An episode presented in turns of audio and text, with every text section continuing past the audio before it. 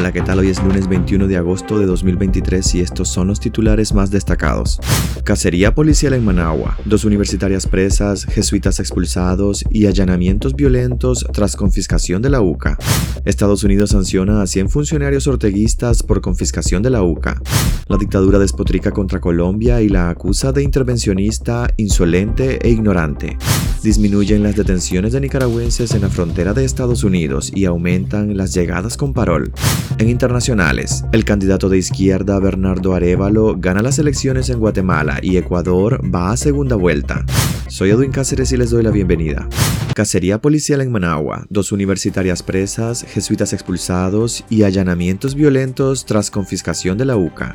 Tras la confiscación de la Universidad Centroamericana UCA, el régimen de Ortega Murillo ha tomado represalias. Dos estudiantes universitarias fueron detenidas este fin de semana y se confiscó y desalojó la vivienda donde vivían los padres jesuitas en Managua. Este domingo la policía orteguista allanó la casa de la hermana de Adela Espinosa III, egresada de licenciatura en comunicación, quien fue detenida el sábado. Hasta la fecha la policía orteguista no se ha pronunciado sobre los motivos de la detención de Adela Espinosa III, quien es madre de dos menores. La Alianza Universitaria Nicaragüense también denunció la captura de la joven universitaria Gabriela Morales. La segunda estudiante secuestrada fue denunciada por los consejos del Poder Ciudadano conocidos como CPC y estudiaba en la ilegalizada Universidad Juan Pablo II en Managua. Por su parte, la provincia centroamericana de la Compañía de Jesús confirmó el asalto y desalojo ilegal de la residencia de los sacerdotes jesuitas de la UCA. En una nota oficial, la orden religiosa explica que los agentes de la policía se presentaron en la residencia Villa Carmen, junto a miembros del Poder Judicial, para exigirles salir del inmueble que, aclaran, es propiedad de la Compañía de Jesús. Los operadores de la dictadura llegaron argumentando que la vivienda es también propiedad del Estado, dice el comunicado en que condenan este nuevo atropello contra sus miembros en Nicaragua. Además, confirman que los sacerdotes jesuitas mostraron a los agentes la documentación de escritura de propiedad de la vivienda en el que certifica que es un bien diferente de la UCA y propiedad de la Compañía de Jesús pero los agentes hicieron caso omiso de la documentación y se les ordenó dejar la casa, permitiéndoles sacar únicamente algunos objetos de uso personal.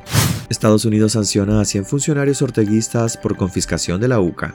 El Departamento de Estado de Estados Unidos sancionó a 100 funcionarios del régimen de Daniel Ortega en Nicaragua por la confiscación de la UCA y la prolongada detención arbitraria de Monseñor Orlando Álvarez. Las sanciones se basan en la imposición de restricciones de visados a 100 funcionarios municipales nicaragüenses que participaron en los esfuerzos para reprimir a las organizaciones de la sociedad civil, cerrar espacios cívicos como el de la Universidad Centroamericana y detener injustamente a personas valientes que apoyan una sociedad libre, incluido el obispo Orlando Álvarez. Estados Unidos está tomando medidas adicionales para promover la rendición de cuentas por los implacables ataques del régimen Ortega Murillo, declaró el secretario de Estado Anthony Blinken. El Departamento de Estado asegura que seguirá trabajando con la comunidad internacional para promover la rendición de cuentas de quienes amenazan la democracia en Nicaragua y mantiene su compromiso de promover las libertades fundamentales del pueblo nicaragüense y el respeto de sus derechos humanos. La dictadura despotrica contra Colombia y la acusa de intervencionista, insolente e ignorante.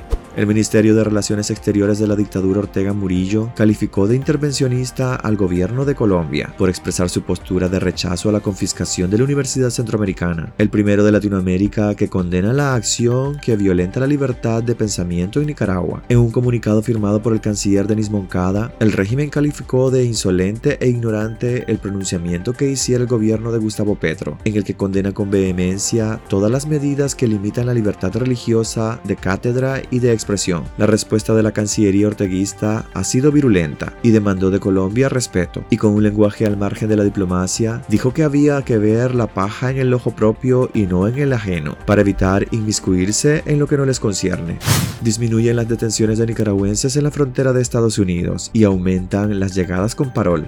La Oficina de Aduanas y Protección Fronteriza detuvo en el mes de julio a 4.890 nicaragüenses que intentaron cruzar de manera irregular a territorio estadounidense. El número de detenciones de connacionales en la línea fronteriza es levemente menor que al reportado en junio pasado, cuando las autoridades estadounidenses detuvieron a 5.164 migrantes nicaragüenses. En los primeros siete meses de este 2023, Estados Unidos ha detenido a al menos 34.812 nicaragüenses. La disminución en las detenciones de migrantes son atribuidas por el gobierno de Estados Unidos al programa migratorio que abre las vías legales para la llegada de migrantes de manera regular. Según sus reportes, desde que entró en vigencia el paro humanitario el pasado 5 de enero para ciudadanos de Cuba, Haití y Nicaragua, se ha reducido significativamente la migración irregular y ha negado a los contrabandistas la oportunidad de explotar a casi 160.000 personas, que en cambio se han beneficiado de la expansión de caminos seguros, ordenados y humanos. Hasta finales de julio, más de 181.000 cubanos, haitianos, nicaragüenses y venezolanos habían llegado ilegalmente en virtud de los procesos de libertad condicional. Esta cifra incluye a más de 34.000 nicaragüenses que han viajado a ese país con el paro humanitario.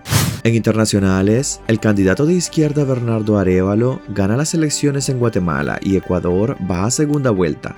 En las elecciones presidenciales de este domingo en Guatemala y Ecuador, la izquierda resultó ganadora, aunque con notables diferencias. El académico de 64 años Bernardo Arevalo de León, de la agrupación política progresista Semilla, fue elegido como el nuevo presidente de Guatemala tras superar en las elecciones a la ex primera dama Sandra Torres Casanova. Con el 90% de los votos escrutados, el candidato progresista suma un total de 2.2 millones de votos, lo que representa el 59% del total. En Ecuador, la correísta Luisa González y el joven empresario Daniel Novoa se disputará en la presidencia de Ecuador en una segunda vuelta el próximo 15 de octubre, después de que el escrutinio de las elecciones le sitúe como los dos candidatos más votados. Con casi el 78% de los votos escrutados, González ostentaba el 33% de los votos y Novoa el 24%, seguidos con el 16.37% por el asesinado Fernando Villavicencio, al que sustituye Cristian Zurita. Si bien las encuestas ya preveían que González sería la más votada en la primera vuelta, gracias al voto duro que acostumbra a tener la corriente política de Rafael Correa, Novoa no estaba en las quinielas y su apoyo tuvo un ascenso meteórico en los últimos días, impulsado por el voto joven y por presentar una imagen de outsider. Para haber ganado en primera vuelta necesitaba haber aglutinado el 50% de los votos o por el contrario, al menos 40% y no menos de 10 puntos porcentuales de ventaja sobre el resto.